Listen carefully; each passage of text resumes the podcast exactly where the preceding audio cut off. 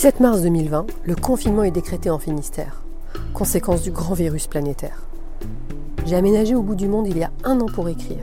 Ce printemps, si singulier, est l'occasion de me souvenir. Né sous le signe du confinement il y a 53 ans, j'ai rassemblé 60 anecdotes confinées, tantôt romantiques, tantôt volcaniques, aventureuses et malicieuses. Un podcast inédit. Balade confinée. Bonne écoute.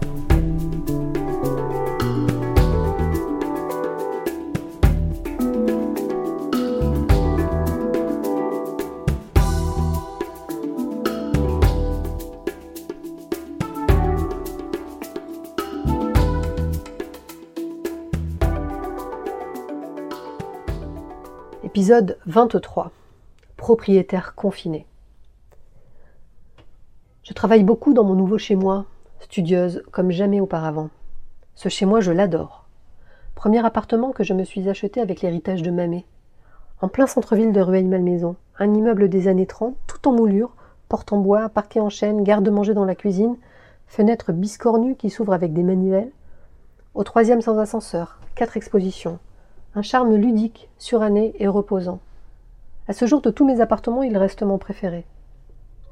Je m'empresse d'organiser une crémaillère. Je commande un buffet campagnard, le traiteur prend du retard, un retard dans la préparation et dans la livraison.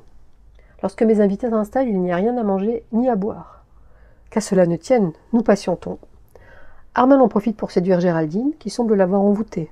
Les enfants de Nini et Toto courent à perdre haleine montent les escaliers et descendent les étages en glissant sur la rambarde.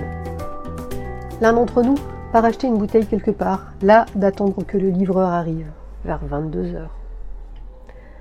Cet appartement est inspirant et studieux. Le temps d'une transition avant de rebondir. C'est mon ami Toto qui me le déniche après mille et une visites et une tonne de patience. Toto a quitté le milieu du surf, même s'il navigue toujours. Vendeur de planches à voile, il a pris le chemin de la formation pour devenir agent immobilier.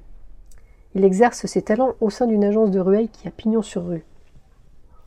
J'avoue que je lui accorde une confiance frémissante, équivalente à sa pratique du métier naissante. Dans quelques années, il officiera en indépendant, agent immobilier de référence et réputé. Comme beaucoup d'acquéreurs et de vendeurs, je ne jurerai plus que par lui. J'ai toujours écouté ses conseils et je n'ai jamais été déçu. Il a lui aussi troqué ses fringues tropicales contre des costumes fringants aux couleurs originales et aux formes saillantes. Personne n'aurait parié sur une telle évolution, que son mariage avec Virginie et sa paternité façonneront encore davantage. Après la mort de Mamé, je me retrouve avec ce lag inattendu. Mes parents me recommandent un placement immobilier, la pierre, disent-ils. Devenir propriétaire, mon Dieu, quelle idée Pour moi, cela signifie s'enchaîner, s'aliéner, je réfléchis, ressasse, doute des mois et des mois, je ne dors plus. Cela me plonge dans des affres insensés. Est-ce pour cette raison que chaque appartement que nous visitons me déplaît? J'y déniche toujours un détail rédhibitoire. Pourtant, je vais devoir me décider. Je déménage de Boulogne-Nord d'ici peu. Quand Toto me présente cet appartement lumineux, je suis aussitôt captivée. Aucun vis-à-vis, je n'aurai jamais besoin de fermer les volets. Des niches partout, un dressing aménagé, le carrelage de l'escalier et de l'entrée est rétro à motif rosace, et c'est un peu de, de mamé que j'y retrouve, comme si elle m'y avait guidé. Le coup de cœur, affaire conclue. J'y resterai cinq ans, avec un plaisir renouvelé chaque jour de chaque année. L'horizon s'éclaire.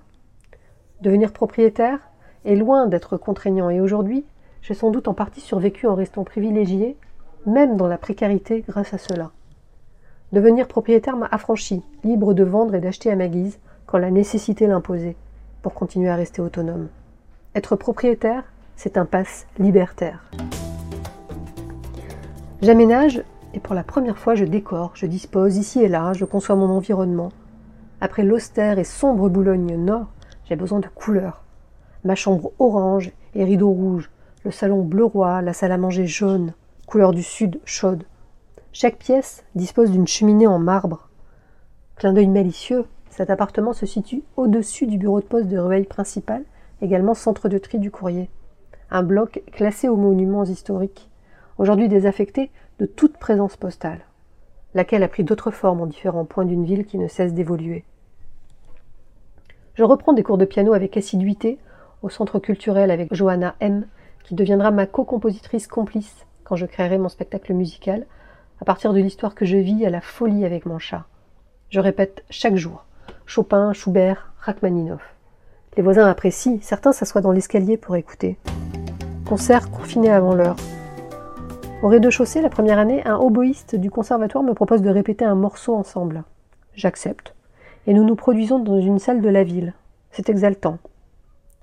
Je m'aperçois à quel point Johanna était prophétique. Elle avait conçu un spectacle musical pour enfants, La Terre en colère, avec comme instrument des poubelles jaunes et vertes, des bouteilles en plastique et en verre.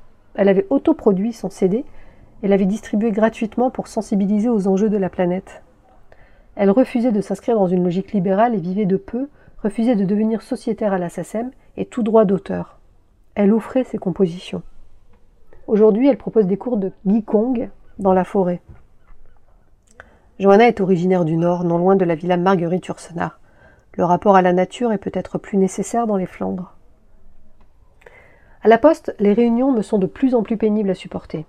En particulier le comité de la marque, La Poste, dont la nouvelle directrice qui vient du privé bouscule sans pitié. Une femme coruscante, habile, maligne, ambitieuse. C'est l'air d'un nouveau président qui restera en fonction le temps d'un battement d'aile. Martin V, jeune et agile, sans doute un peu trop pressé. On ne bouscule pas la poste, qui reste un pachyderme, même si dans les statuts, il ne s'agit plus d'une administration. La poste se mérite, s'apprivoise. Pendant ce comité de la marque, il est question de renouveler le logo, la signature et le film publicitaire censé accompagner cette transition. L'ambition est de révéler la poste de demain 2.0, numérique. La stratégie est sans conteste la plus visionnaire, peut-être trop avant-gardiste sur le fond et la forme. On dépoussière les PTT et ça décoiffe, prospectif à l'envie. Le ton employé dans ces réunions est inconfortable, amphigorique, allégorique, métaphorique. Je tiens bon, même si je sens des gouttes de sueur perlées former un désagréable filin qui serpente le long de ma colonne vertébrale.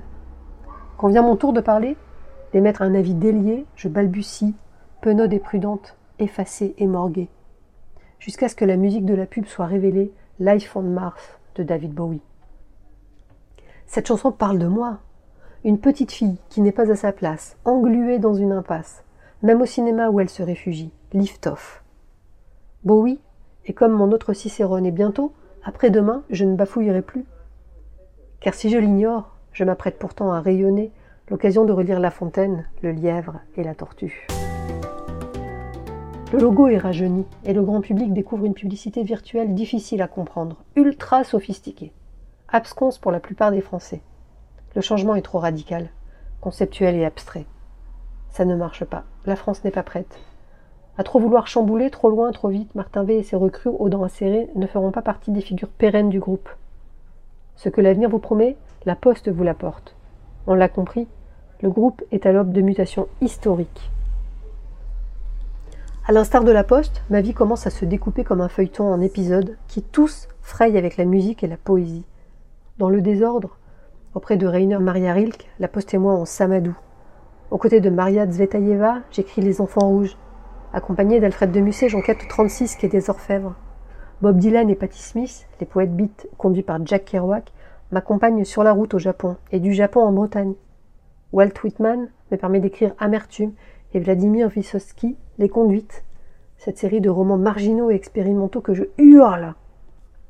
Saint-Augustin me confesse Tristan Corbière est à l'origine de sept enfants que tu m'as volés, ainsi qu'Euripide et Erasmus. Ossip Mandelstam me confronte à mon arménité. Natsume Soseki et Hoffman me confortent quand je décide de consacrer ma vie à mon chat, pour lequel je vais tout plaquer du jour au lendemain. Victor Hugo me soutient en prison.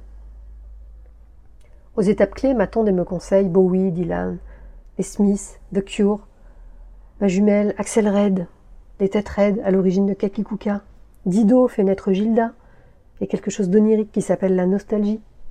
Aznavour fait frémir mes origines, et il y a aussi Patrick Bruel, à l'origine des chaînes.